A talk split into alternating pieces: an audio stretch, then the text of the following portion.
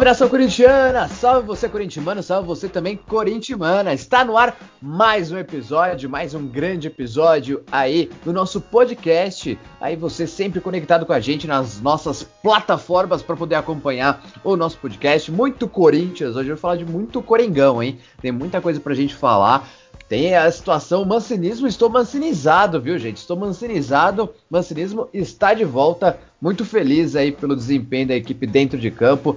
Quase, é, praticamente já classificado no Campeonato Paulista, só aguardando aí uh, o sorteio da Copa do Brasil também, esperando para a próxima fase, na terceira, a terceira fase da Copa do Brasil. E também, essa semana, estamos gravando no dia 21 de abril, feriado Tiradentes.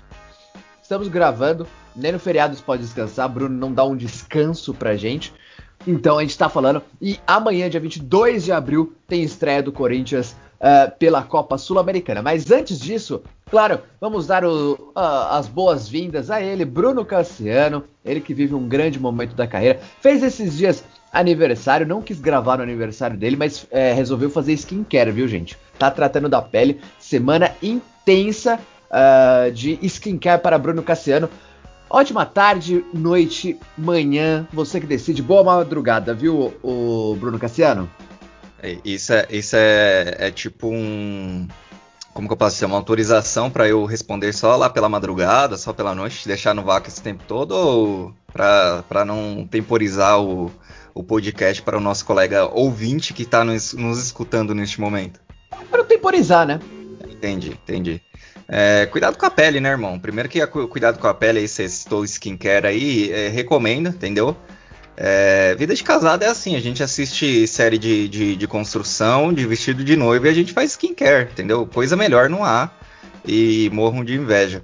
No mais, boa tarde, boa, ta boa noite, bom dia ou boa madrugada para quem está nos escutando, para você e também pro Emerson Diguinho, inimigo número 1 um de Luiz Amel.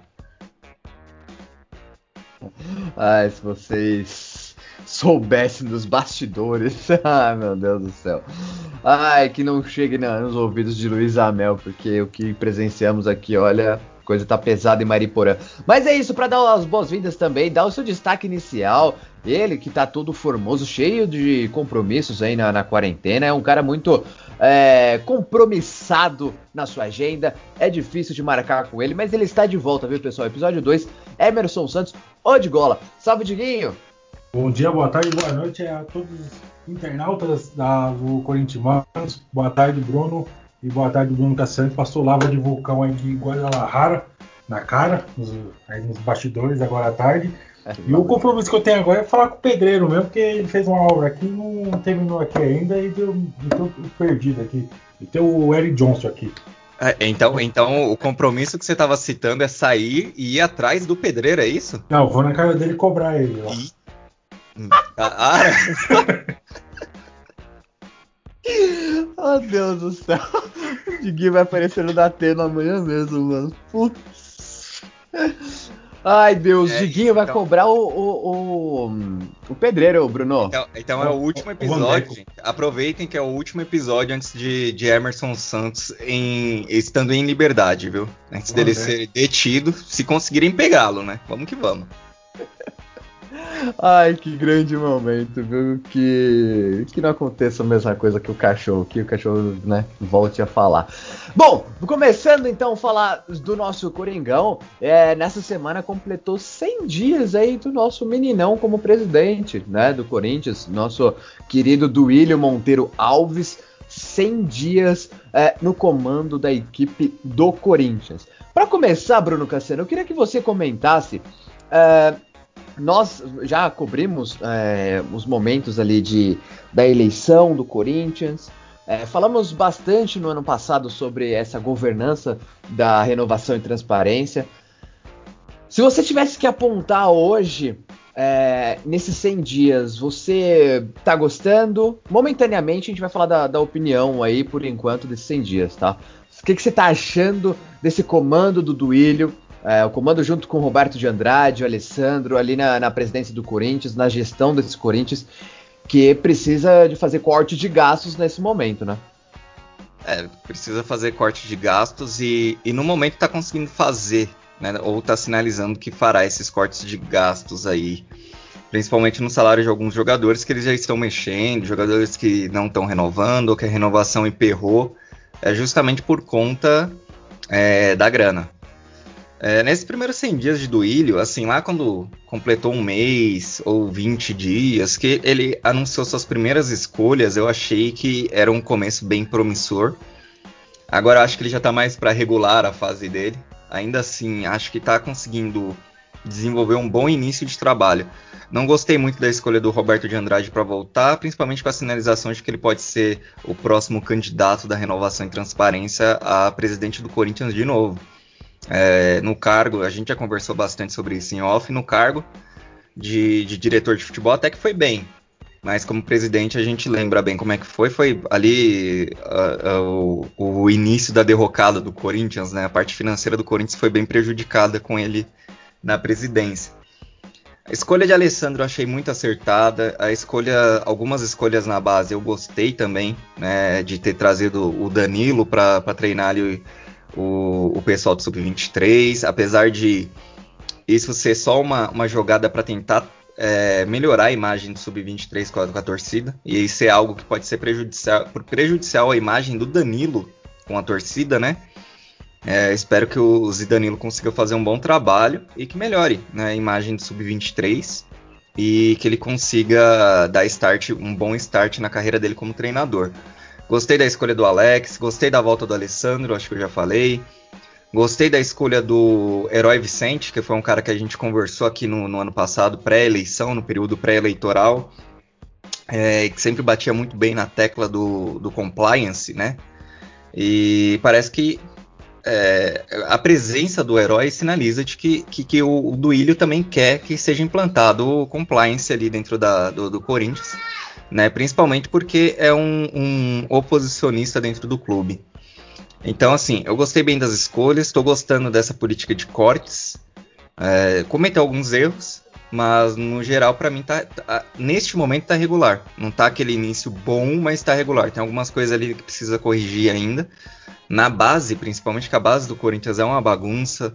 Algumas escolhas que ele não anunciou ainda, alguns diretores que já estão trabalhando sem que a gente saiba quem é o diretor, sem que ele tenha sido anunciado para o cargo. Isso eu acho errado porque é uma, uma quebra de transparência.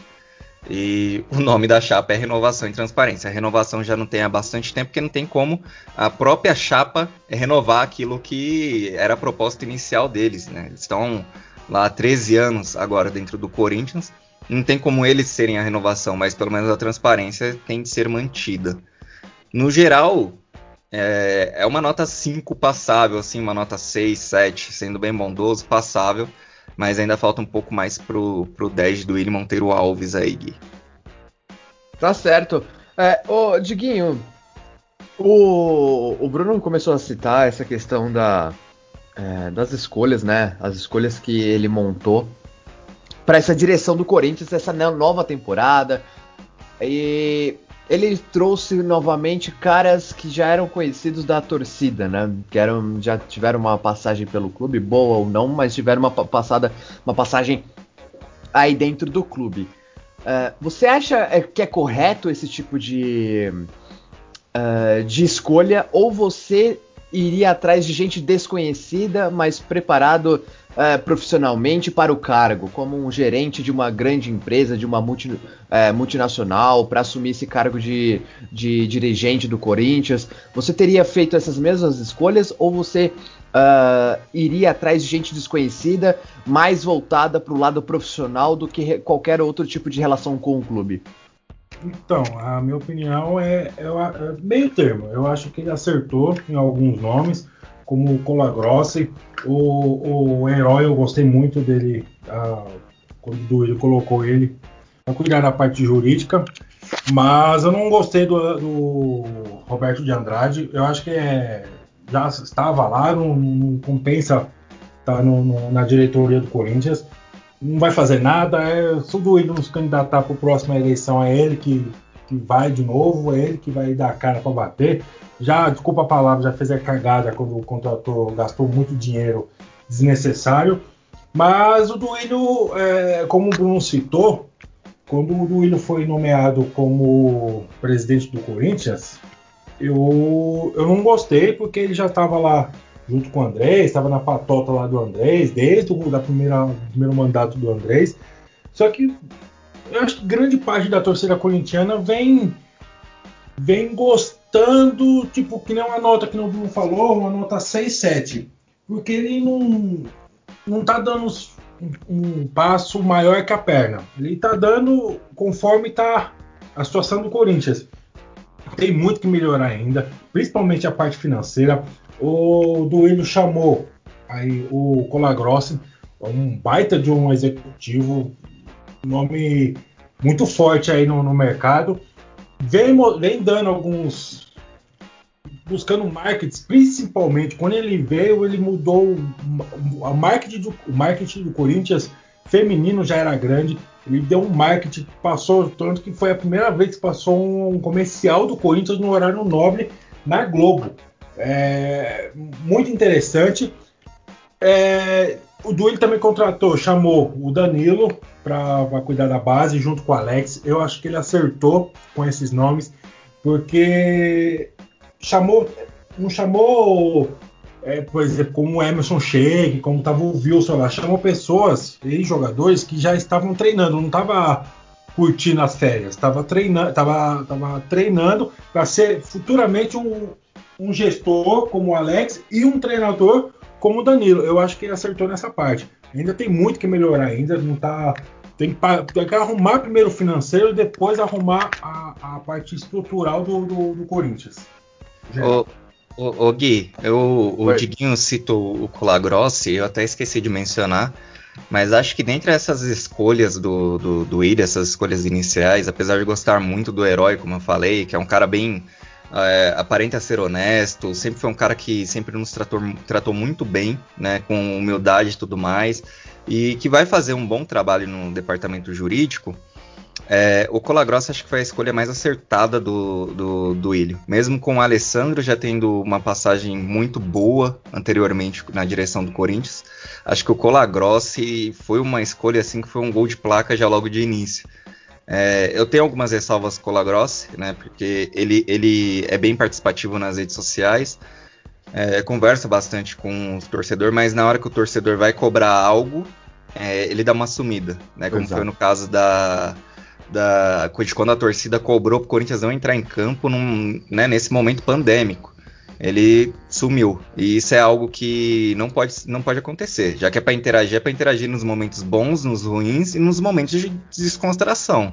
A torcida do Corinthians não é, é permissiva com isso. Ela não, não gosta de ser usada para alavancar o ego ou a profissão de alguém ou o trabalho de alguém dessa forma. Ela quer a parceria, ela quer estar tá lado a lado. Ela quer estar tá lado a lado com quem está lado a lado com ela. Né? Essa é a minha única ressalva com o Colagross, mas tem conseguido coisas interessantes nesse início de trabalho. É, o Diguinho citou o comercial aí da, das meninas no horário nobre. Ele tem aumentado muito a carga de marketing no futebol feminino, que é, é o carro forte do Corinthians no momento de, de, futebol de qualidade, de gestão de qualidade, com o trabalho da Cris Gambaré, que foi um outro acerto de manutenção nessa direção do Duílio. E acho que assim o maior acerto dentro dessa escolha do Colagrossa é colocar alguém que além de ser muito especializado, conhecer muito do, do, do ramo, é alguém que conhece muito de Corinthians, que entende o potencial de Corinthians. E é uma coisa que a gente sempre falou aqui. Né? O Corinthians precisava de alguém no marketing que entendesse o que é o Corinthians.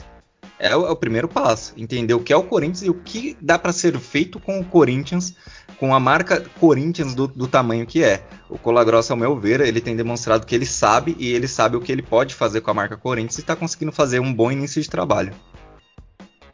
Ah, falando mais um pouquinho, até começando a comentar sobre o Colagrossi, eu acho que o, o Bruno é, explicou muito bem essa, essa questão do, do Colagrossi.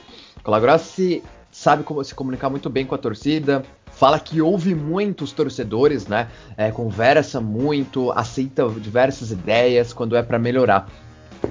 Quando é uma, uma crítica, a cobrança de posicionamento, acaba isso sumindo. Rolou esse caso, né? Da, do Corinthians não participar tem a, a, situação aí de um pouco de um dia o Corinthians postar sobre a pandemia e no outro alguns outros jogadores também aparecer, que isso falta não só do Calogrossi, mas uma da diretoria também ter, trazer essa transparência para o torcedor dos jogadores que foram para resort. É, eu acho que a comunicação do Corinthians nas redes sociais melhorou. É, em, nas postagens, em ser é, efetivo em causas. Eu acho que é, muito importante para o Corinthians. Tem essa questão da pandemia, questão de ter entrado em campo uh, contra a equipe do Mirassol. É, mas a comunicação já deu uma melhorada, uma outra visão. O marketing já está um pouco mais efetivo. O Corinthians já conseguiu é, outros patrocinadores é, em conversas aí dentro do, do clube uh, diante da, do, do, do naming rights, o que poderia ser feito, né, na, na para utilizar mais da arena e novas propostas. Então tem muita coisa também que, uh, que dá para aproveitar dessa, dessa gestão aí uh, do Duílio, nessa contratação do Colagrossi Neto. Uh, outra questão, Diguinho, é a volta do Alessandro, né? O Alessandro ele tem um, um estilo de, de comando totalmente diferente, né, do, de um Roberto de Andrade, de um Duílio, até de outros outros diretores Corinthians teve, de outros presidentes também, que é o cara que fica mais quieto, que ele é mais tranquilo dentro da, da gestão. É, ele faz bem pela em ter esse modelo. É, é, claro que isso reflete do que ele foi de, muito de, de jogador. Mas esse modelo pode ajudar o Corinthians, até pelo momento que o Corinthians está. Tem que trabalhar um pouco mais quieto, tem que tentar é, fazer as coisas mais uh, na surdina, para não ter nenhum tipo de alarde muito grande em cima do clube? Sim, você citou aí que o, o Alessandro era muito calmo dentro de campo, dificilmente era expulso. Eu acho que, que é válido sim, ajuda. É, ele sabe falar, como ele, ele foi ex-jogador, ele sabe é, falar a linguagem do próprio jogador. É, uma curiosidade, por exemplo, num documentário que a Rede Globo passou na Sport TV, que quando foi apresentado o Roberto de Andrade e o Alessandro, o Alessandro mencionou que sabia das dívidas que, que os jogadores estavam, que estava com salários atrasados, mas que ele ia tentar resolver. Aí o Roberto de Andrade falou, né? E aí o Cássio, como capitão, mencionou: é, a gente está fazendo nosso papel dentro de campo, mas ah, tem algumas situações que não pode passar. Aí só que ele, se você olhar bem, ele não estava olhando pro Alessandro, ele estava olhando pro Roberto de Andrade e já fazia parte daquela situação da, da, dessa dívida. Já teve o, a, a, mãozinha do Roberto de Andrade. Eu acho que ajuda sim, quanto mais ex-jogadores preparados. Não é Wilson, com todo respeito, não é Sheik, não é, ah, porque é, né, é, o meu genro que vai colocar lá porque é jogador. Não, tem que ser pessoas e jogadores preparados para isso. O Alessandro está preparado, o Alex está preparado, o, o, o Danilo está preparado. Cada um na sua, na, na sua, na sua, na sua área. O que você foi, você foi, você estudou para isso. Eu acho que, que sim ajuda, porque ele é, é aquela base, aquele mensageiro entre a diretoria e os próprios jogadores para dar uma tranquilidade ainda maior para os jogadores. Não se preocupar com o financeiro. E aí é, fica por conta do próprio Alessandro, do Roberto de Andrade e do, do, do Duílio tomar conta do financeiro e do, do, do esporte. É, tem essa questão, né? É, eu acho que ajuda bastante nessa parte do, do da calma dele Uh, e isso pode facilitar, né, Bruno? A, a condução, às vezes, é, a gente cobrava muito da postura de alguns dirigentes para poder aparecer mais, dar a cara a tapa, mas também esse tipo de postura do Alessandro, de fazer uma coletiva ali com, com, com determinado, determinado tempo, é, pode ajudar as coisas, arrumarem as coisas primeiro. Ou você acha que os dirigentes têm que dar mais a cara a tapa nesse momento, porque o momento é é crucial, é o momento mais pesado aí dos últimos anos do Corinthians, que tem que trazer muitas coisas, a diretoria do Corinthians precisa trazer à tona numa coletiva. Eu creio que não pode passar muito tempo sem ter coletiva. Né? Tem gente tá explicando algumas situações, igual a ida do Casares para o Fluminense, por que, que não renovou o Corinthians, é, a quantas andas a, a, renovação com o Otero e, e, quanto isso vai custar. Não estou dizendo de, de, de, falar do salário do jogador, mas sinalizar pelo menos uma redução. Quanto anda a, a renovação do, do zagueiro Gemerson, se vai ter redução também, quanto que vai custar isso ao longo do tempo. Ter essa transparência e esse diálogo com a torcida.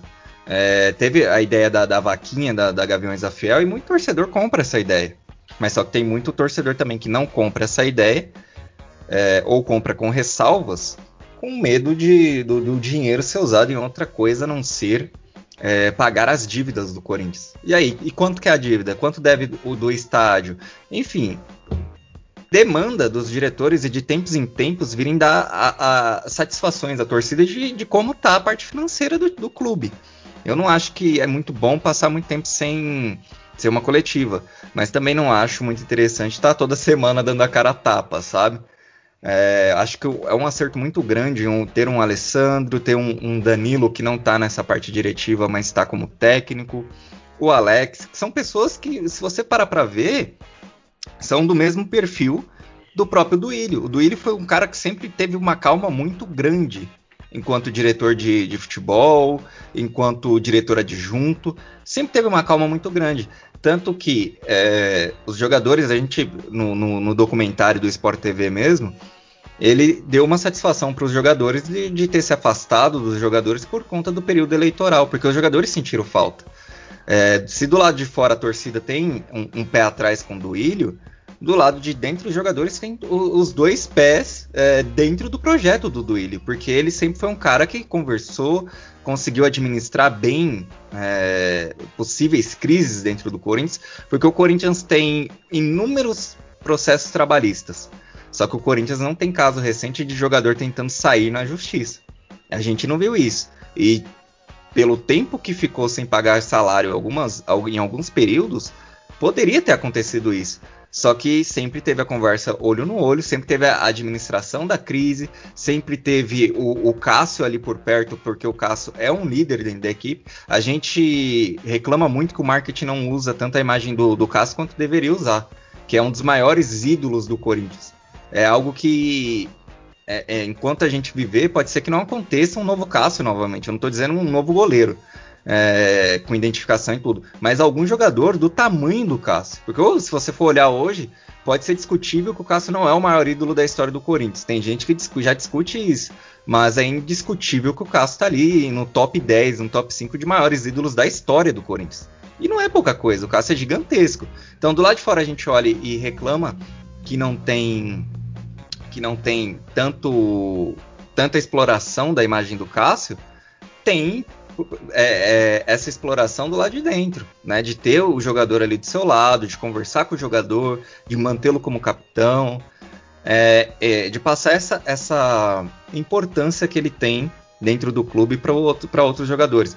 Então acho que respondendo a sua pergunta, né, eu já divaguei bastante, mas amarrando o comentário geral, acho que o que está pautando esse início de, de, de trabalho do Duílio e de suas escolhas é a calma é a paciência. Isso dá pra gente ver nas escolhas. O Roberto de Andrade é um pouco mais esquentado, mas a gente tem um Alessandro que é uma calmaria to total. A gente vê os papos dele com, com, com, os jogadores, é calmo. Danilo, calma também.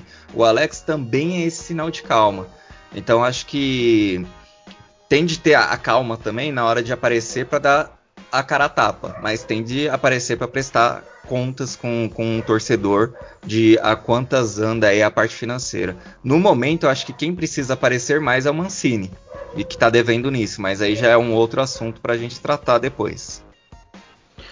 É, essa questão da, da transparência da diretoria, para mim, um grande erro, né? O, o Bruno citou que o Mancini precisa aparecer um pouquinho mais, né? Mas o Corinthians ficou quase dois meses ou mais de dois meses, não me lembro é, exato, que sem dar uma coletiva. Sem ninguém dar uma coletiva, seja o Mancini, seja uh, o senhor Roberto de Andrade, seja uh, Alessandro. Isso foi muito cobrado, porque o Corinthians, no momento que tá, precisa tá, dar um retorno para sua torcida, precisa aparecer um pouquinho mais aí é, para esclarecer muita coisa, muita coisa que não tá claro para a torcida. É, que fica aquela dúvida se está fazendo realmente um bom trabalho, é um trabalho que tá, dá para confiar né, no, na, na, na, gestão do, do Ilho de Andra, do Ilho Monteiro Alves. Uh, e você tem ali dois dirigentes que também demoraram para poder se posicionar. Isso foi uma cobrança muito grande, principalmente dos setoristas, né, é, do Corinthians, que sempre está acompanhando, tem essa cobrança. E depois de um bom tempo, uh, teve a transparência ali para poder falar da questão das contas. Diguinho, é, a gente falou do, do Colagrossi, né? É, a chegada dele ajudou muito. Mas eu queria que você comentasse também o quanto que a Falcone é, vai conseguir auxiliar o, o, Corinthians, porque agora você tem um, um gestor para comunicação do, do clube, você tem uma empresa que vai cuidar da parte financeira ali junto com o Wesley Mello, uh, que é diretor financeiro do Corinthians o quanto que é importante e o papel da, da empresa Falcone dentro do clube agora nesses do, dois, três anos de Duílio Monteiro Alves e de muito é, muita limpeza interna do clube. Então, a, a Falcone é uma empresa muito grande, né? Que o intuito dela é, entre aspas, limpar a barra de muita empresa aí que tem um nome sujo. É, foi um baita negócio, eu acredito, da, do Duílio também, essa empresa. É, só que eu acredito assim, da, falando a, a, grosso modo, eu acho, eu acho desnecessário, sabe por quê? Porque a, não estou falando da empresa assim, Falcone, mas eu acredito que você contratar uma empresa assim para limpar, para limpar entre aspas, a sua barra, é, foi erro lá atrás. Eu acredito que o problema da. Eu, tô falando no geral só do Corinthians, eu não tô falando de outros clubes. É que a situação é a seguinte: eu tô, vou citar o Andrés, vou citar o Roberto de Andrade o próprio Duílio, que pensa assim: ah, o Corinthians é tão gigante que mesmo que eu faça uma dívida hoje, sei lá, daqui a três anos, no próximo presidente, vai estar tá pago, não tem problema, porque o Corinthians se paga, porque a torcida ajuda. Você não pode pensar assim, você tem que pensar para frente, você não pode pensar para trás. Tipo, ah, o outro que, que, que resolva. Você tem que dar é, o, o, a base para ele, o, fechar no azul para o próximo presidente. Quanto melhor, melhor para o próximo presidente, melhor para o Corinthians. Você não tem que pensar assim. Mas é, a, a Falcone é uma baita de uma empresa, limpa a barra de, de, de muita empresa. Talvez eu vou contratar ela também quando eu tiver dinheiro para limpar minha barra no Serasa também. Mas não, não, eu não tenho que falar da, da Falcone, não. Né? Da Falcone, pera, não. Pera, pera, pera, pera. Você vai contratar a Falcone para é, te ajudar a limpar a sua barra no Serasa. tá no Serasa, você não tem dinheiro, certo? Não, dinheiro nós tem, não tem para pagar as contas. Esse é o problema. Entendi. Aí vai ter dinheiro para contratar a Falcone. Lógico. Didi é muito Corinthians, né, Bruno? Demais da conta, né? Demais, demais, é muito Corinthians. Muito mas, Corinthians. Mas Nossa. A mas a empresa é, é, muito boa, vai ajudar a, a, o Corinthians a limpar a barra dele. O problema é, é, futuramente. Se não adianta contratar a empresa agora e daqui, sei lá, no próximo mandato, tanto do Duílio ou de qualquer outro presidente que tiver, começar a fazer as dívidas de novo e aí pedir ao Falcone, vem aqui, me ajuda aqui que eu tô, eu tô apertado. Aí você não aprende com, com seus erros. Ô, ô Bruno, o Diquinho soltou é, uma situação muito importante, né?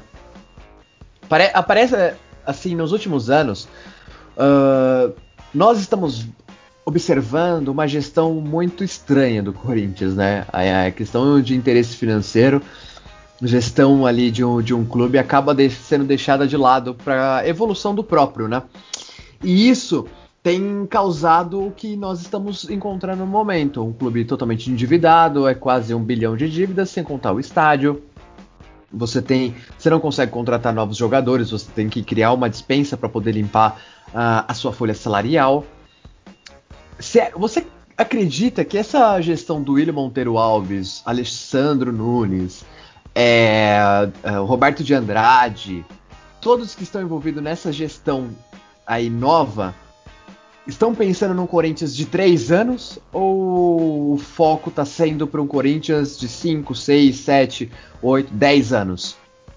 É, é, aí que mora o problema da, da coisa. A gente vive. O nosso futebol é muito imediatista tanto com jogadores como técnicos que às vezes duram um mês, um mês e meio. A gente pode ver aí a exemplos torcedores do, do, do Palmeiras e do Santos pichando o muro, por exemplo, com cobranças com seus respectivos treinadores. Do Palmeiras eu acho que é um, um caso um pouco mais grave ainda, porque teve título recentemente. Enfim, e já tem cobrança. É, e isso também cai para dentro de, do sistema diretivo de um clube.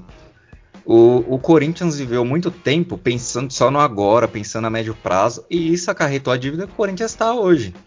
Né? Contrata agora, depois a, a, dívida se paga, como falou o Diguinho aí. Eu não acho que vai chegar ao ponto de cruzeirar, que é o, o modo que estão falando aí, de, de, de, de, quebrar, né?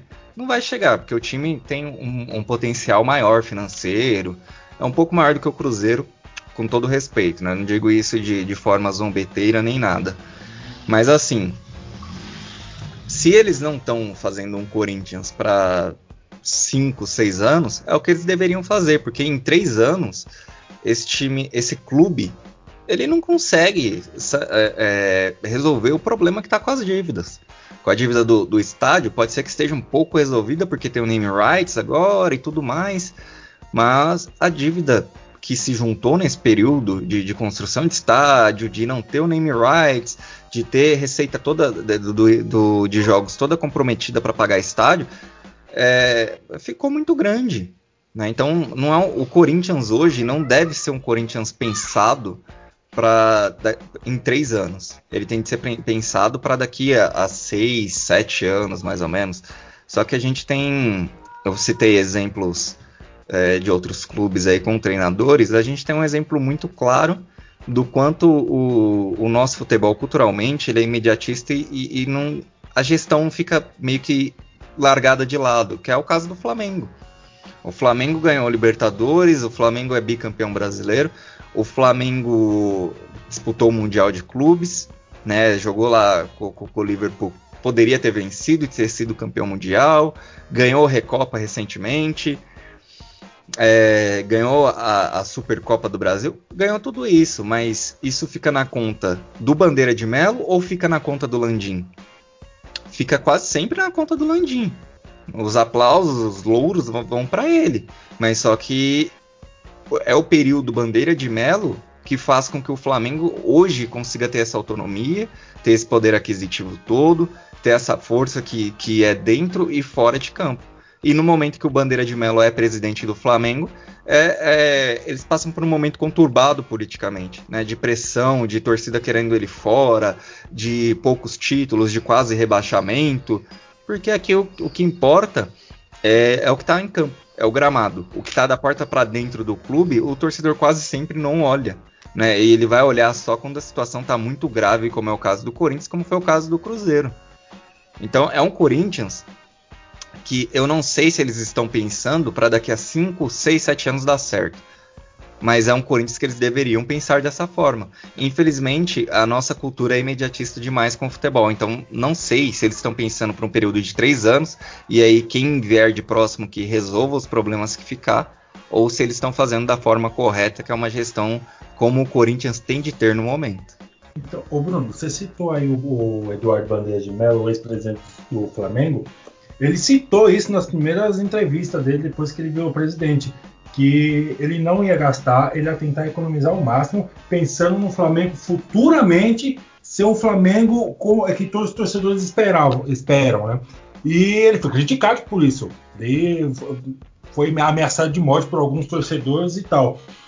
É, eu ouvi alguns podcasts, algumas lives de alguns setoristas do, do Corinthians, não vou citar nomes aqui, talvez eu possa falar no, no off, é, falando que esse estilo de pensamento não caberia no Corinthians, porque a pessoa falando em nome da torcida corintiana. Ele não fez uma enquete, pessoa, o setorista não fez uma enquete, não fez nada. Ele só falou assim que a, a, a torcida não iria aceitar esse estilo de, de diretoria, de pensar futuramente, porque o, a, a, torcida corintiana está acostumada a ganhar títulos desde 2007, se não tiver 2000, depois que foi rebaixado, o Corinthians pelo menos ganha um título por ano. Então, é, essa gestão de economizar agora para pensar em futuramente ter uma renda muito boa lá na frente, a torcida, Corinti a torcida corintiana não vai aceitar. Isso eu acho desnecessário, principalmente algum jornalista, falar em nome da torcida corintiana. Faz uma enquete, se você fizer uma enquete, e aí sim eu acho que, que cabe é, esse, esse diálogo. Mas quando você fala sem embasamento algum, eu acho que não faz sentido você falar isso, porque você não sabe. Eu, se você fizer uma, se eu fizer uma enquete hoje no Corinthians, eu acredito. Aí é uma opinião minha. Eu não estou falando em nome da torcida. Se eu fizer uma enquete, eu acredito que se eu fizer uma enquete com, com simples título, título assim, você prefere o Corinthians é, financeiramente boa lá na frente ou dar uma recuada, gastar menos e não ganhar tantos títulos agora, mas futuramente, ou gastar tudo que tem, o restante que tem, e ficar, eh, ficar endividado lá na frente. Na minha opinião, eu acredito que as pessoas vão falar assim: é, economiza agora para ter alguma coisa lá na frente, do que gastar tudo agora. Isso é uma opinião minha. Eu não estou falando em nome da torcida corintiana. Isso é uma opinião minha. Agora, um setorista falar que não, porque a torcida corintiana não vai concordar, eu acho desnecessário, principalmente um jornalista falar isso. É, é entra para essa questão do, da cultura imediatista, né? Talvez se você fizesse a enquete com outras palavras, sem o, o gastar tudo e endividar muito, talvez tenha muitos torcedores que vêm e falam: não, o Corinthians tem que disputar títulos porque o que importa é o resultado de campo. O trabalho sendo feito quase que não importa, né? Se não tem ali título, se não tem vitórias, o trabalho não está sendo bem feito, né? Na opinião da torcida e, e, essa opinião é fomentada pela mídia. É um meia culpa que a gente tem de fazer também, né? A mídia esportiva ela, ela causa muita, muitas crises também, né? Então, é uma, um meia-culpa que a gente, em algum momento, a gente tem de parar e fazer como a gente trata o esporte, como a gente noticia, como a gente conversa sobre o esporte. O que, que a gente vai valorizar. Porque, realmente, né, o, o Bandeira de Melo sofreu esse começo, sofreu ao longo da, da, da sua gestão e continua sofrendo, visto que ele teve de, junto com a torcida, é, para a final da Libertadores, porque a, dire atual diretoria não liberou o ingresso Sim. pro cara aí. Foi com, com, o dinheiro do próprio bolso. Eu não estou dizendo que é, ele tem de ser bajulado para sempre, mas é o não. mínimo. É o mínimo. É um, é um reconhecimento. É você olhar e falar: a gente só tá aqui na, Libertadores, na final da Libertadores porque lá atrás o cara aceitou trancar os cofres e, e, e assumiu o risco de quase ser rebaixado para a gente estar tá melhor financeiramente. Né? O Bandeira de Melo teve uma Copa do Brasil, se eu não me engano, vocês me corrijam se eu estiver errado. Mas disputou, disputou pouca coisa. Disputou pouca coisa. E é, é uma, é uma falsa, é uma falsa fala isso de ah, o torcedor não vai admitir que não sei o quê. Isso é, é, passa como opinião, algo que, que, que é, passa como informação, algo que é opinião. Sim. Entendeu? O Corinthians tem o case de sucesso aí do Flamengo e tem o case de fracasso do Cruzeiro. Tem esses dois modelos no momento. Qual que o torcedor vai preferir? Vai preferir mais um rebaixamento, como foi o caso do Cruzeiro, como foi o caso do Palmeiras que não conseguiu aprender com seu primeiro rebaixamento? Ou vai querer o case do Flamengo que hoje está ganhando tudo porque é, reviu seus erros, deu um passo atrás e, e agora está conseguindo sanear suas dívidas? É, é uma coisa. No Ô, Bruno, até desculpa te interromper, cara. Não, eu tô falando demais, irmão. Pode interromper que você que manda. Porque entra numa questão muito grave, né? Essa questão do Cruzeiro que você citou bem aí. Você se, você se tornar um Cruzeiro hoje é muito mais perigoso do que aconteceu com o Palmeiras e do que aconteceu com o Corinthians. Perfeito. Por quê? Porque o, o Cruzeiro não tem é, expectativa, pode ser usada a palavra, acho que dá para entender desse jeito. É, expectativa de voltar para a Série A, tá? Sim. É, e não é só na questão dentro de campo, mas sim de, fora de campo também. O Cruzeiro não está conseguindo se organizar é, financeiramente e dentro de campo está refletindo. Você vê um, um clube como o Cruzeiro vai penar para se classificar no, no, Campeonato Mineiro, né? É, teve uma derrota no último final de semana no Campeonato Mineiro pro Pouso Alegre de 1 a 0. Pouso Alegre, nada contra o Pouso Alegre, tá? É, inclusive né, nem conheço direito o clube para poder estar tá jogando. Cara, Mas... eu, eu, foi a primeira vez que eu ouvi também, foi, foi assim. Então, assim, é com todo respeito que a gente fala essas coisas. Sim. Só que é um cruzeiro, né? É um cruzeiro. Foi recentemente bicampeão brasileiro. É um Sim, time Copa bicampeão da Libertadores, multicampeão da Copa do Brasil. Então, né, é, é isso. É nesse sentido que a gente está falando, de dimensão de clubes. Sim, sim. E, e o Cruzeiro realmente vai pegar uma Série B muito difícil. Vasco, Botafogo, uh, tem Guarani, tem outro, meu, tem várias equipes que já foram campeãs brasileiras e estão na Série B. Então, esse ano, o Cruzeiro tem a grande expectativa, sim, de passar. É, seu, se eu não me engano, é o ano do centenário do Cruzeiro, esse aqui. Se não for o, foi o do ano passado, eu acho que é esse ano. E acabar ficando mais um ano aí na, na Série B. Então a situação é muito mais embaixo, muito mais embaixo. Quando o Corinthians caiu, foi por má administração também. Foi um grande problema lá com o Dualib, que ele realmente afundou o Corinthians. Mas conseguiu é, no outro ano mesmo. O Corinthians chegou à final de Copa do Brasil, é, ganhou a Série B com o pé nas costas, e depois se reergueu do jeito que tinha que se reerguer. Uh, o Palmeiras quase foi para esse mesmo sentido, porque a primeira gestão do Paulo Nobre foi um desastre. Foi um desastre. Quando ele resolveu mexer no bolso dele para poder realmente investir em jogador que resolveria dentro de campo, aí sim. Aí ele tira do bolso dele e ainda co coloca uma, uma grande empresa para poder bancar essa parte financeira. Aí a situação muda. Agora a gestão, no, agora a gestão de Botafogo no século, falo no século, que o Botafogo vai por o quê? É a quarta, o quarto rebaixamento no século?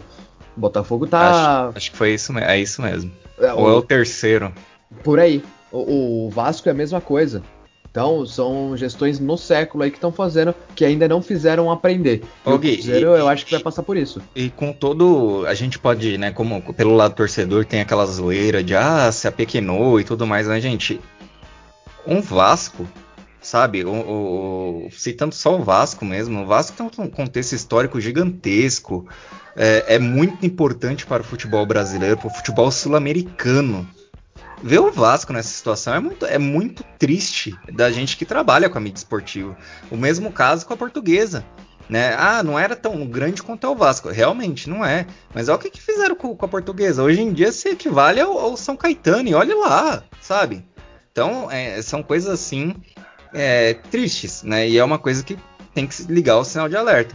Só para encerrar minha fala, quem trabalha com o Corinthians, quem torce para o Corinthians e solta esse tipo de frase de é, esse modelo não vai funcionar, né, que é o de parar de disputar títulos para recuperar a parte financeira, quase não estuda ou não sabe da história do clube. O Corinthians foi o time que passou 23 anos numa fila de um campeonato paulista, com um torcedor, com, com o número de torcedor aumentando.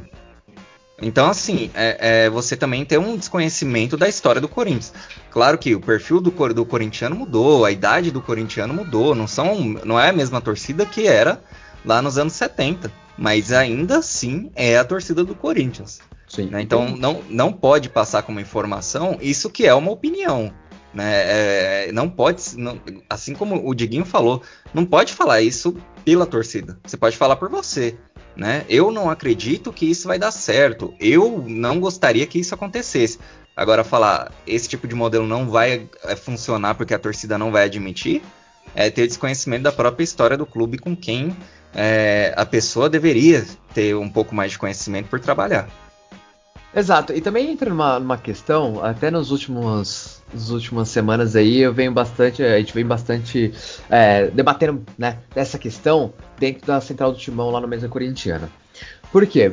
Uh, falar ah, com esse time a gente não vai ganhar nada, esse time vai passar um bom tempo sem ganhar nada, vai brigar pro rebaixamento. Eu entendo, é, a gente até acaba caindo agora um pouquinho mais na questão técnica dentro de campo, mas a gente não pode esquecer que é o Corinthians, né? A gente não pode esquecer em nenhum momento que é o Esporte Clube Corinthians Paulista. E o Corinthians, com times limitadíssimos tecnicamente, muito abaixo, já conseguiu ganhar diversos títulos ou fazer campanhas realmente importantes dentro de algum torneio. Há de se citar o título de 90, gente. O título de 90, o Corinthians, tecnicamente, não era tudo isso. Não sei se vocês lembram, mas a equipe, uh, a equipe do Corinthians não era tudo isso para poder chegar a uma final contra um São Paulo que estava eh, atingindo seu ápice ainda com o Tele Santana. É, exato. O único então, ponto fora da curva ali era o Neto. Era, era, o Neto que estava numa grande fase, né? O Neto vivia uma grande. Ele carregou, pelo menos, boa parte do Corinthians naquele, naquele ano.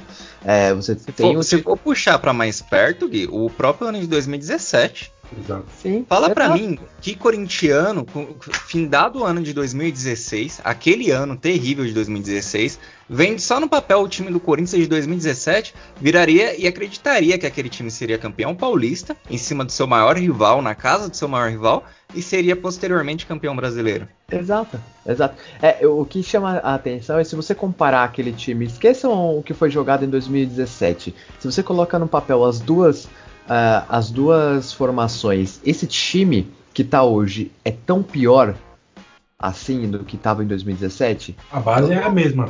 Então, eu, você eu... tem o Cássio, você tem o Fagner na, no, no, time, você tem a volta do jogo. Claro, o jogo não é o mesmo de 2017, isso é muito óbvio. Mas, tecnicamente, o, Corin... o, o Rodriguinho em 2017 era, é melhor que o Luan? Quem acreditaria que o Rodriguinho daria certo no Corinthians depois de 11 mil empréstimos pro América Exato. Mineiro, pra, pra não sei onde? E foi um jogador importante, cara. Então, assim, é, é, é, aí é outro exemplo que deve ser considerado também. Né? Aí tá, entra a importância do Cifute também. Que é o quê? É, são contratações de baixo custo de jogadores que têm potencial para render. Né? A gente vê times badalados, às vezes, se, se ferrando, né? Esse é o palavreado, porque em campo não dá liga. E é exatamente isso, né? É um ponto bem, bem trazido aí para o nosso podcast, viu, Gui? Grande fase, hein, irmão? Ah, a gente, a gente tenta, né? A gente vai tentando.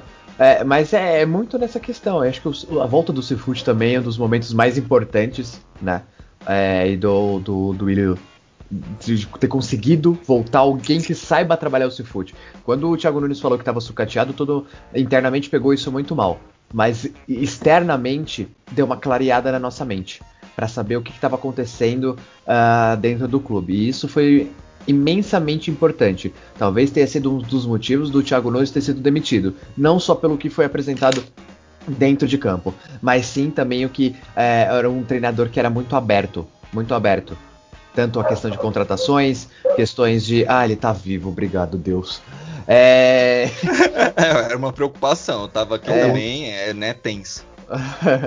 e, e acabou que ele trazendo isso pra mídia deu a entender como que tava jogada as traças na parte é, da diretoria, os cuidados com o Cifute, tudo que tava, é, tinha sido preparado. Isso é, isso é muito importante, tá? É, então, a volta do Cifute, a organização dele, de ter alguém responsável lá, isso ajuda muito pro Corinthians. Hoje, talvez o Corinthians, como eu já falei, tá? A tendência é o Corinthians não conseguir contratar mesmo para essa temporada. Se for contratar, é, são jogadores que se destaquem no Campeonato Paulista e olhe lá, o Corinthians não vai fazer investimento para esse, esse ano. É, jogar com a base e com o que tem. E é isso, só que precisa. E esse time não é ruim, gente. No papel, se você colocar no papel, não é ruim. E se colocar em prática, souber treinar, esse time pode brigar por alguma coisa sim, tá? Então, historicamente, o Corinthians já mostrou isso. Isso foi de, de suma importância. E tem a questão também é, de, de conhecer um pouquinho mais da história do clube, né? Que envolve muita coisa de, de, de superação. Então, é, esse argumento ó, acaba caindo em vão, principalmente para o Corinthians, tá? Uh, é, Diguinho, você quer comentar mais alguma coisa sobre esse assunto? Não. Curto. seco, grosso. é. Tá numa, é, Não, hoje eu tá, espero- tá numa alegria. Tá num mau humor, hein, irmão? Não, eu espero que o Corinthians volte a, a crescer, não de grandeza, sim do, do bom futebol. É que eu- vou falar em meu nome, o que eu vejo do Corinthians. Eu não quero que o Corinthians pague, por exemplo, que nem tá fazendo o Flamengo, um milhão e meio para um atacante, um, um- um milhão para um jogador, foi, por exemplo, 900 mil, 900 mil pro, pro Vitinho. Eu não quero isso. O que eu quero, eu, Emerson, quero é um elenco bom para disputar os campeonatos. Competitivo. Só isso.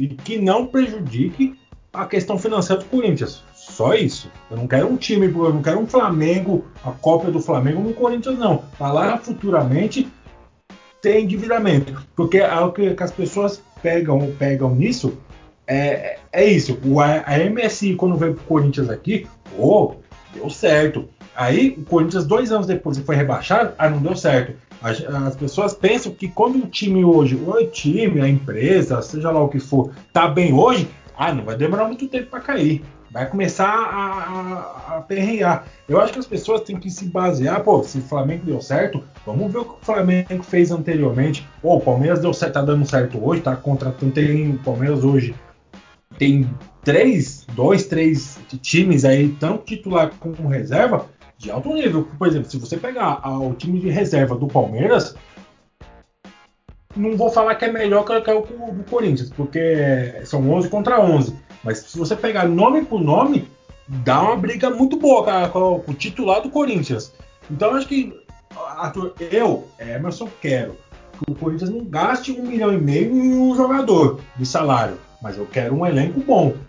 E aí você tem um jogador, por exemplo, do elenco de hoje, que você tem um, um jogador que veio por empréstimo, que estava dando resultado, aí você vai lá e libera para um clube que está endividado igual ou pior que o Corinthians, que foi o Fluminense, e recebendo menor que o Corinthians. Pô, não dá para você conversar com o jogador e falar, ô, ô Casais, Pô, esses cinco anos que você tá falando aí, acho que não dá. Se você fizer um contrato, sei lá, de dois anos, baixar um pouquinho o salário, mano, você vai cair nas graças do torcedor. O torcedor já, te- já, já gosta de você, já ama você.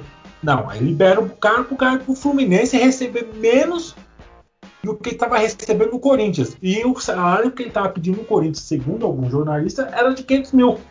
É, chega a ser patético a situação do, do Corinthians. Precisa pensar lá na frente. E lá a longo prazo, não é tipo três anos, acabou meu, meu mandato, eu vou sair fora e já era. Não, pensar tipo 5, 6, 7, 10 anos. Grande fase desse menino também em, em Gui. Ah, Olha, tá que- cada dia melhor. Tá cada, Menino, cada que, dia melhor. que, que, que reforço pro podcast, hein, amigo? Apesar do humor dele hoje realmente É, tá tá lá ácido. daquele jeito, tá ácido o menino. Não. Nossa, Coitado do pedreiro, hein, irmão. Não, ele vai atrás do pedreiro depois. depois de falar. Ele coitado. tá em casa. Olha aí, ele já, ele já sabe, ele tá gravando, Ele mas ele tá, ele tá roteando, ele tá roteando, não, ele tá é, rastreando a localização do pedreiro. É, coitado do pedreiro hoje, viu, irmão? Mas só que, ó, grande fase. grande fase. É, vamos então agora entrar no segundo assunto aqui, só pra não alongar muito, mas como eu comentei no começo, ah, essa semana tem o- a estreia do Corinthians na Sul-Americana, né? A estreia de em mais um torneio aí, Corinthians voltando a participar de um torneio sul-americano de um formato diferente. Agora é fase de grupos, agora a situação é complicada porque classifica um, mas também cai num grupo aí que dá pra dá para conseguir a sua classificação. Você tem no grupo do Corinthians o Penharol, Juan Caio e o River Plate do Paraguai.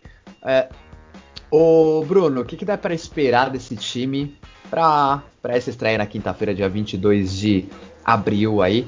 É, essa estreia do Corinthians, o Corinthians aí pega o pior time do Campeonato Paraguaio, é o último colocado, tá sem treinador, mas que tem seus pontos de qualidade aí no, ah, na, na sua equipe, né? O, o Faraldo, o Lucas Faraldo do meu timão, ele comentou no Twitter, né? Ah, é o pior time do Campeonato Paraguai, é o pior ataque, pior defesa, que não sei o quê. E eu até brinquei e falei, ó, se o Corinthians perder ou der ruim, tá na conta do Faraldo. Mas, cara, assim, não, não te parece um, um- um roteiro que o Corinthians adora seguir à risca pra, sei lá, desperdiçar pontos nesse tipo de jogo? Sim. No Campeonato Brasileiro já explicou muito bem isso pro Corinthians diversas vezes. Ah, pior tá na última colocação. do Campeonato Brasileiro. É, o Corinthians vai lá e ressuscita. Exato. Entendeu? É, é, é assim. É, é, algo, é o tipo de jogo que o torcedor corintiano ele tem que estar com o pé atrás. Porque o Corinthians adora esse tipo de jogo. Pra decepcionar seu torcedor, não para vencer esse tipo de jogo. Né? Mas a gente espera sempre a melhor atuação possível, visto que o jogo anterior você gostou bastante, você trabalhou no jogo, se eu não me engano, e você gostou bastante do, do time, e a gente tem um, um Luan que está em ascensão agora, a gente tem um, Xavier que vem jogando bem, é, o Piton se for mantido, ao meu ver. O Otero, que apesar de criticado, tem dado algumas assistências, tem participado de gols, tem feito gols. E o próprio Jô também, que apesar de estar tá desperdiçando muitas chances, está mais participativo. A gente pode ter aí uma pontinha de fé de ser de, de, ele recuperar um pouco do seu futebol, porque eu acho que a maior parte do que está faltando para o Jô é confiança. Né? E de repente um gol pode fazer toda a diferença nisso de, de aumento de confiança. Então acho que é um, eu espero uma vitória do Corinthians. Acho que não vai ser jogo fácil como o roteiro indica que será para o Corinthians, porque o Corinthians adora esse tipo de jogo para ser um jogo difícil, para dificultar esse jogo, né, para si próprio. Então acho que não vai ser aquele jogo fácil, mas acho que vai ser um, um jogo para vencer e para dar um bom pontapé inicial aí nessa Copa Sul-Americana.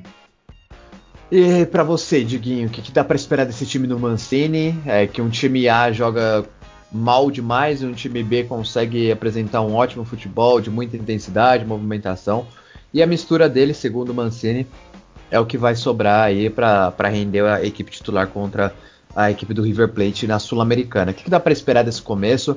Vai ser um mês de maio muito turbulento para o Corinthians. Sim, vai ser muito turbulento. É, o, Guara, o River Plate do Paraguai, nos últimos. Vou só confirmar aqui. Nos últimos três jogos, nos últimos quatro jogos, eles tiveram três derrotas e, um, e uma vitória. É... Não sei se vocês sabem, o Pablo Zeballos, que é o principal jogador do, do, do, do River Plate, ele já trabalhou com o Mancini. Ele trabalhou com o Mancini em 2014 no Botafogo. Eles tiveram um atrito, eles, né? Porque se eu não, eu não tá fugindo da memória aqui, ele fez acho que cinco gols ou seis gols e duas, três assistências, uma coisa assim. E aí, nos treinamentos, ele não estava rendendo tanto e a torcida adorava ele. Só que ele começou a deixar esse jogador no banco de reservas até que ele foi vendido para outro clube. É um jogador muito bom, ele é um camisa 10, ele gosta de ter a, a posse de bola, ele gosta de ter a bola com ele, ele, ele consegue arrumar uns lançamentos muito bom. E o Corinthians precisa ficar esperto, não é porque é o último, o último colocado do Campeonato Paraguaio, que o Corinthians vai chegar com salto alto, não. Precisa jogar e ficar esperto, que como você, o Guilherme e o Bruno mencionou, que só se classifica o primeiro do, do grupo. E, e, se perde, com todo respeito ao River Plate, se perde ou se empata, pode ser prejudicial no, no saldo de gols. Porque dependendo, é, o Guarani aí, o Guarani é o que dá pau a pau com o Corinthians, se o, o, o Penharol, Penharol, é, o Penharol, Penharol goleia o River Plate, vai ser difícil. O Corinthians vai precisar ganhar as duas do, em cima do Penharol. Então acho que precisa fazer o resultado sim, ganhar e não só ganhar, convencer, que é o, o principal para dar um ânimo ainda maior para os jogadores do Corinthians e a torcida. É, ô, ô Bruno, essa questão aí de de ser último colocado, de apresentar bom futebol, ou só conseguir o resultado.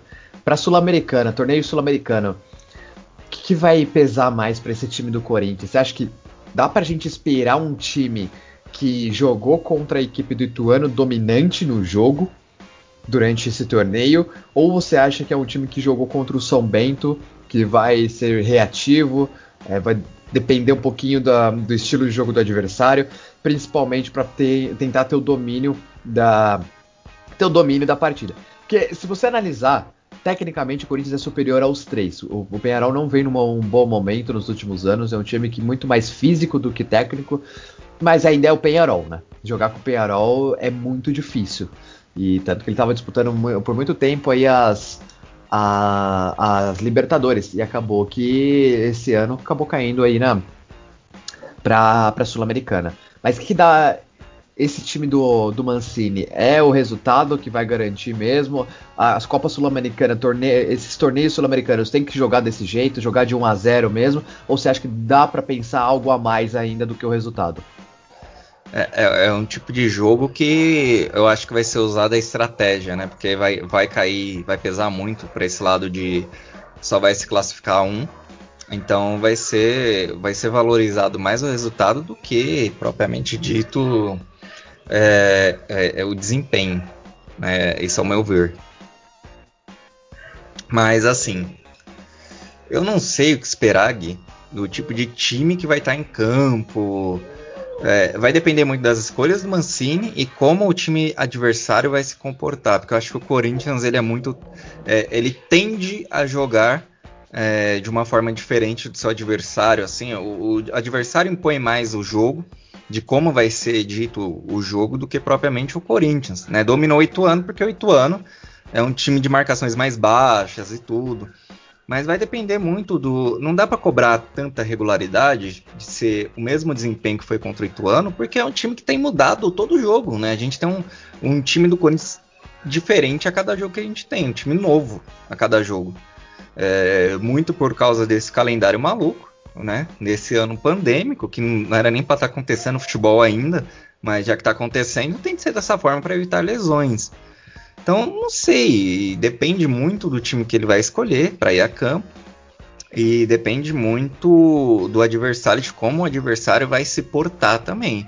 Se portar, se vai se portar próximo de um Ituano, eu acho que o Corinthians tem grandes chances de, de mandar no jogo assim como mandou contra o Ituano, com boas atuações dos jogadores escolhidos pelo, pelo Mancini. Espero que tenha a manutenção de Luan Guilherme no time, porque o camisa 7 vai ser o maior ídolo da história desse clube ainda algum dia, me cobrem, tá? O, o Luan Guilherme ainda vai dar muita alegria pro povo dele.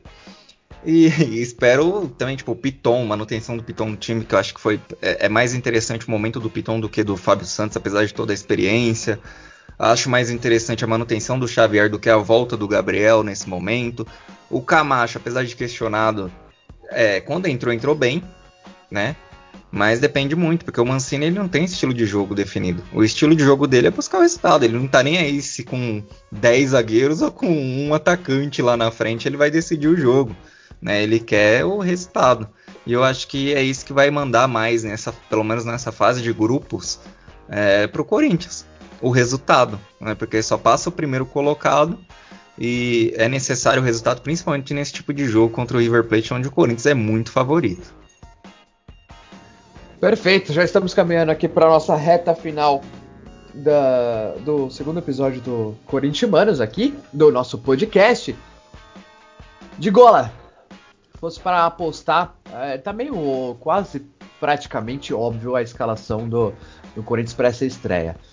Mas se você fosse o Mancini amanhã e tivesse a oportunidade de escalar esse time para jogar contra a equipe do a equipe do River Plate, como você montaria seu time? Meu time seria. É... é que eu vou pegar aqui que eu esqueci. Eu tinha anotado aqui. Vou pegar aqui, cadê? Porra, meu primeiro nome é o Cássio. Você esqueceu que tem um Cássio? Não, mas eu tenho. O que, porque... é isso, irmão? Você, você vai escolher outro goleiro, é isso? Não, tem um time base. Ah, mas. Entendi. Você falou que, que gostaria do Luan no campo. Eu não sei se o Mancini vai colocar, não, viu? Então. Eu, acho, eu acho que vai ser Cássio, Fagner, é... Deixa eu ver. Bruno Mendes, eu acho que o Bruno Mendes vai entrar aí. Principalmente Gil... porque esteve na, na, na, na, última coletiva de imprensa, né? Exato. Exato. O, o, Gil, eu acho que ele vai manter o Gabriel ainda. É, acho que vai entrar Rony, aí vai ser Jô, o, o aqui pega. Eu acho que vai dar o Rodrigo Varanda e o Matheus Var Vital. Varanda não, não, viajou e o Matheus Vital tá machucado. Ah, então desculpa. É, é exatamente. Não então, temos, teremos então, Varanda. Então, então, eu coloco aí o Leão Natel, então. Então é, é Cássio, Fagner, Bruno Mendes, Gil, é, Piton na lateral esquerda? Sim. Piton. Uh, no meio-campo fica. Fica Gabriel. Uhum. O. Eu acho. Tem o Camacho ainda, né? Camacho deu coletiva. É, é, vai acabar indo Camacho. Porque normalmente é o que acontece na, na Europa, né? Então, não tô falando que o Corinthians é a Europa, mas vai, pode o colocar Corinthians é maior aí. do que a Europa, Diguinho. é, é, é, o Camacho, acho que eu, eu, eu, queria muito, queria muito, muito, muito o Rony e o Xavier nesse, nesse meio aí, mas não, não vai dar não. E aí você pode pôr o Léo Natal, o Léo Natel, que é horrível, e o Jô. Nossa, o Léo Natel que e é o, e o Otero. o Léo Natel, que é horrível. O Diguinho, a, a, sinceridade do homem tá, tá em peso, hein? Não, os caras sabem que na Copa CS vai meter o gol. Coisa que o Natel não fez. Meu Deus do céu. Léo Natel, Léo Natel já meteu o gol na Copa Imprensa, Diguinho? Nunca. Então, é isso. Mas é. eu, eu, também gostaria de ver também o João Vitor, viu? Porque eu gostei muito desse jogador na, na rodada passada. João Vitor e, e, Raul Gustavo foram bem demais, né? É... O, jo, o, João Vitor, o, problema, o, grande problema do João Vitor é que ele só tem um, o melhor lateral do futebol brasileiro nos últimos anos para concorrer com ele, né? É só isso. É só, é só isso. É só isso que ele tem para concorrer. Mas é interessante, Gui, porque não foi esse o assunto que você puxou aí, mas só para é um, um, um, comentário sucinto assim. É, o, Core, o Gemerson ele é um, é um, jogador de alto nível e ele é um jogador um pouco mais caro. E o Corinthians fez um, um negócio com ele que é muito ruim pro Corinthians, propriamente dito. Não conseguiu costurar bem esse negócio, é algo que o Duílio tem de consertar aí dentre os seus erros nos próximos anos e os próximos meses de sua gestão, é o tipo de negócio que tem sido feito, como amarrar os contratos, né? É, a renovação e transparência no geral é, é, é, vai muito mal nisso, né? Como costurar os contratos aí os, e os acordos. Mas assim, o Gemerson, dentre os que chegaram do Atlético Mineiro, como Casares, Otero e o próprio Gemerson, é o que é, o que assim que mais agrega ao time e o que eu menos tenho medo de, de uma possível dispensa. Né? Então, se co cobrar as tampas para continuar no Corinthians, acho que não, não vale. Né? Então, é só falar, faz igual fez com o Casares. É, boa sorte no seu próximo clube e vida que segue, porque, cara, é, a zaga do Corinthians ela tá muito bem abastecida, né? Eu não sei o que vocês pensam, mas o próprio Raul Gustavo que, que entrou é zagueiro, né? Isso. Raul Gustavo zagueiro. Foi muito bem. A gente tem o Bruno Mendes também. O Gil não tá lá essas coisas, mas o Gil ainda continua sendo o Gil. Né? Ele mesmo.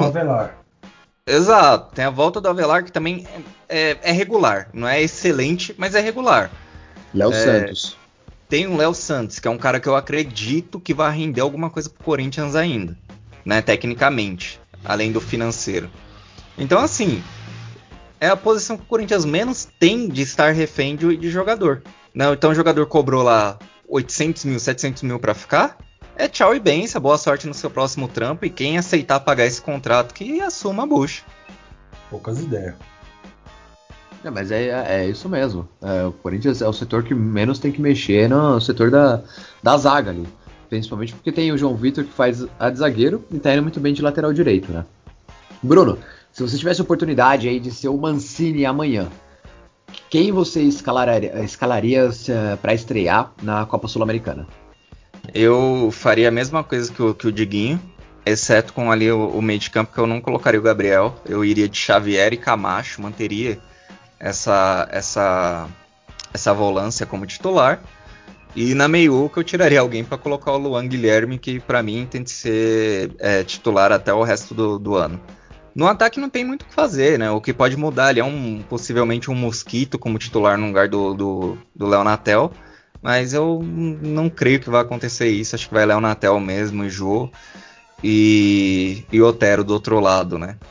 É isso que eu faria. Acho que a única, as únicas modificações assim seriam essas de a, da manutenção da, dessa dupla de volantes, que é o Xavier e o, e o Camacho, que foram muito bem no jogo passado.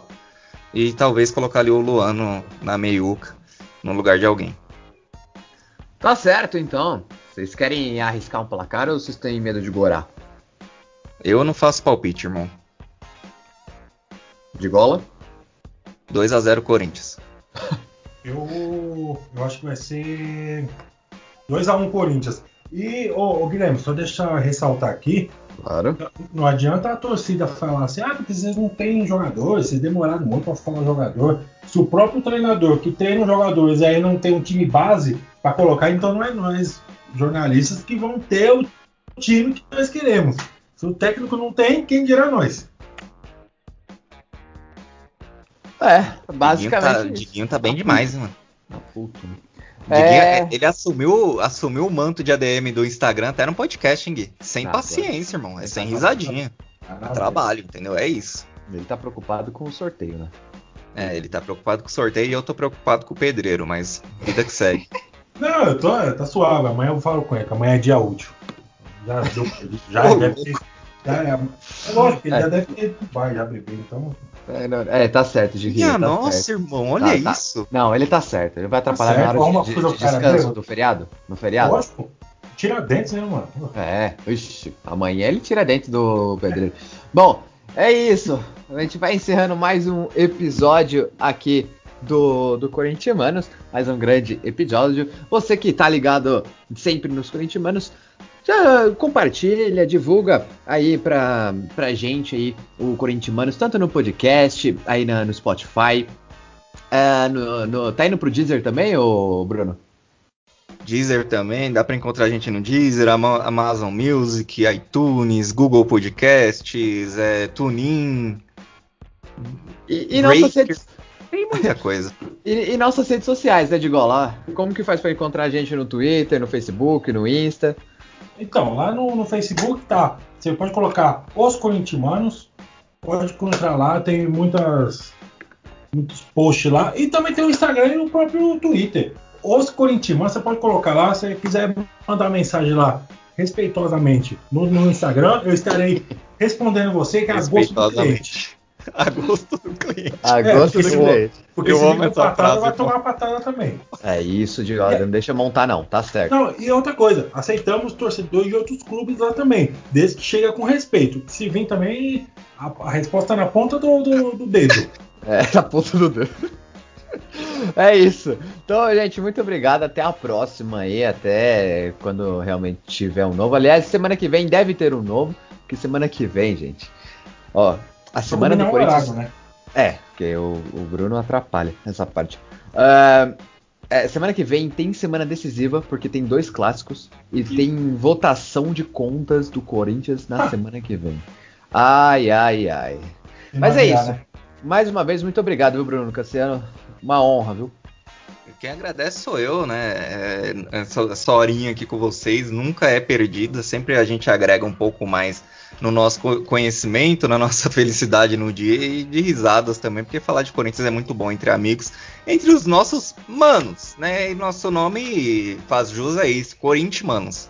É falar sobre o Corinthians com os nossos manos. É isso, eu que agradeço. É isso, e de gola, com você, muito obrigado mais uma vez por ter compartilhado microfone com você. viu? Muito obrigado, Gui. Muito obrigado, Bruno. Agora você pode passar, Bruno, a pasta de novo na cara. Descansar agora. Você vai editar agora os áudios. Mas muito obrigado aí ao torcedor corintiano. Lembrando, não sei quanto que vai subir esse, esse, esse podcast, mas eh, dando os parabéns aí pro ganhador ou a ganhadora da, da caneca do Corintianos, que vai ser exclusivo. Você é o único no Brasil que vai ter. Já já nas melhores lojas de varejo. Detalhe que, a- detalhe que esse é o segundo sorteio de caneca. Então ele quebrou a caneca da primeira pessoa que ganhou a, a caneca do Corintianos, né? Por quê? É isso. Porque a gente já teve um ganhador de sorteio dessa mesma caneca. Como é que você disse que a pessoa que ganhar agora vai ser a única? E aí? Agora você não vai ter que presente. Eu não estava Você presente. Ah, tá. Não, mas você vai ter que quebrar outra caneca. Você já não quebrou pra essa pessoa ser exclusiva. É isso. Ou vão denunciar a gente por vai ganhar a mesma. Vai ganhar a mesma pessoa, você não sabe? Faz sentido. Agora ele me pegou. É isso então, pessoal. Muito obrigado pela audiência de todos aí. Corintiano, seu papo de mano pra mano, seu papo de mana pra mana também, certo? Até a próxima. Valeu!